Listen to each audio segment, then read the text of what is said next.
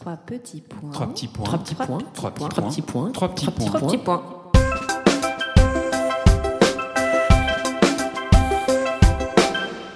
Trois petits points est un podcast dédié à la littérature, aux passionnés de lecture, ceux qui détestent finir un livre, qui rechignent à le fermer et surtout, surtout qui pleurent à l'idée de quitter les personnages avec qui ils viennent de passer du temps et se sont attachés. Bonjour à tous, nous voici de nouveau avec Julie réunis pour un nouvel épisode de votre podcast littéraire Trois petits points, cette fois en compagnie d'Anne Goscinny pour son dernier roman intitulé Romance et paru chez Grasset. Bonjour Anne. Bonjour. Bonjour Anne. Alors Anne, tu écris pour les jeunes et aussi les moins jeunes. Roman, c'est ton huitième livre. Tu as écrit de nombreux romans, mais cette fois, il s'agit, à en croire à la quatrième de couverture, d'un récit personnel. Alors qu'est-ce que c'est un récit oui. personnel? D'abord, c'est vrai que j'écris pour les plus jeunes et les moins jeunes, euh, même si je pense que les moins jeunes aiment beaucoup ce que j'écris pour les plus jeunes. C'est l'histoire de l'humanité. Avec le monde de Lucrèce que je, que je fais avec Catel, on rencontre un énorme succès. Et c'est vrai que souvent les parents l'achètent en me disant euh, en douce, je vais lire avant de le passer à ma fille parce qu'après elle me le prêtera plus. Donc, euh, Absolument. Mais je suis revenue avec romance à mes anciennes amours, c'est-à-dire la littérature euh, plus compliquée, euh, enfin compliquée c'est un grand mot, enfin la littérature dite pour adultes, même si j'aime pas trop cette frontière, ce barrage entre littérature pour adultes et littérature pour enfants ou pour adolescents. Je crois que tout se lit partout et que par tous plus exactement et que voilà, il faut simplement avoir un un bagage un peu plus fourni pour avoir accès à des textes euh, plus ambitieux ou bien accepter tout d'un coup d'avoir à nouveau 14 ans et de se faire plaisir avec la comtesse de Ségur. Mais euh, toujours est-il que ce, cette fameuse romance, effectivement, est un texte, euh, je suis pas une rapide. J'ai mis 42 ans à l'écrire. Donc, euh, C'est pas mal. c'est la première fois qu'on entend ça, 42 ans pour écrire un livre, c'est pas mal. Voilà. Mais le résultat est très réussi. Ouais. c'est une histoire malheureusement que j'ai vécue puisque à la mort de mon père, on a découvert une très grave maladie du rein avec laquelle je suis née. Et à l'âge de 10 ans, donc un an, un an après la mort de mon père, j'ai été opérée de cette maladie. Et je me suis incroyablement attachée au médecin qui m'a sauvé la vie. Et j'ai grandi, je suis devenue adolescente et puis jeune fille, puis jeune femme, avec dans le cœur et dans la tête cette obsession pour ce médecin. Mhm. Et en réalité, j'ai tout confondu. J'ai confondu amour, passion, obsession et surtout transfert. C'est-à-dire que je dis un jour à ce médecin, je le dis dans le livre et je le dis en réalité, je vous aime passionnément et je voudrais que vous soyez le premier. Et lui m'a dit, du haut de ses 60 ans, il m'a dit, mais tu confonds tout. C'est pas moi que tu aimes, c'est ton père dont tu ne supportes plus le, le silence et l'absence. Et donc, je me suis dit que cette passion-là, elle serait forcément incomprise et qu'il fallait que je la garde pour moi. Et c'est là que je commençais à écrire, à écrire des lettres, à écrire des textes, à m'auto-créer toute une littérature autour de cette passion en me disant qu'un jour j'en ferai quelque chose. Mais il faut quand même savoir que j'ai 54 ans, je commence à écrire ce texte quand les ordinateurs n'existaient pas du tout pour les particuliers. C'est-à-dire que j'imagine qu'ils existaient pour la NASA, enfin j'espère. Mais euh, je, voilà, moi je commence à écrire ce texte dans des cahiers d'écoliers, dans des carnets que ma mère m'offre.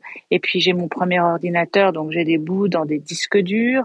Enfin, j'en avais partout. J'avais une espèce de puzzle de cette passion, obsession, douleur.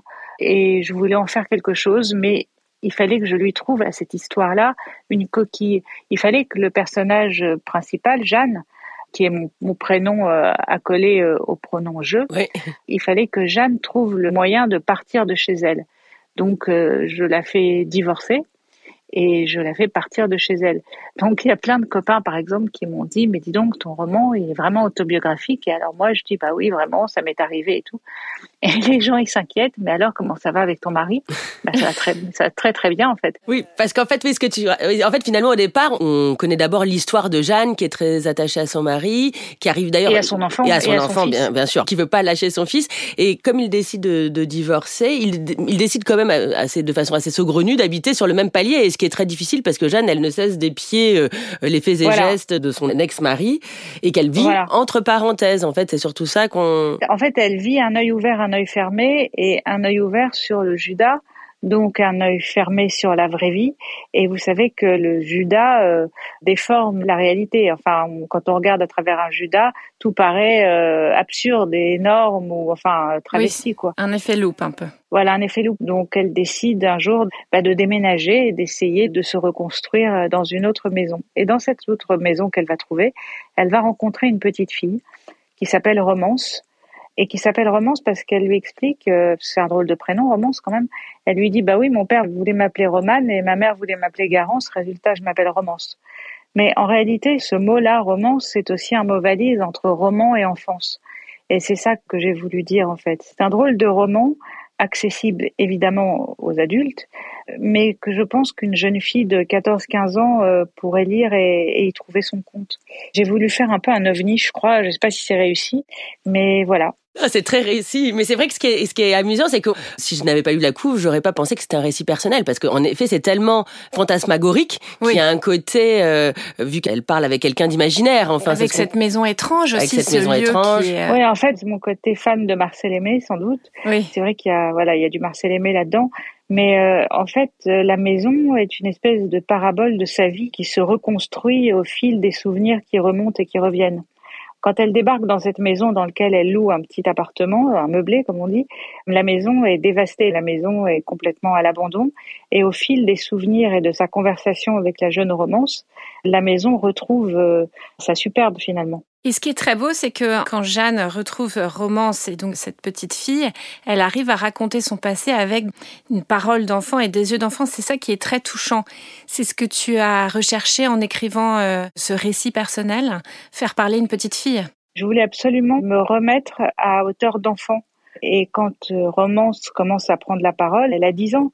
Elle raconte son hospitalisation, elle raconte euh, que finalement, bah, à la maison, elle est fille unique, mais qu'à l'hôpital, elle a des tas de frères et sœurs, des enfants qui s'en vont et on peut leur dire au revoir, euh, des enfants qui partent, euh, hélas, sans qu'on ait pu leur dire au revoir. Enfin, voilà, elle se sent comme une armée, membre d'une armée de, de soldats de ce médecin qui les soigne à la vie, à la vie et non pas à la vie, à la mort.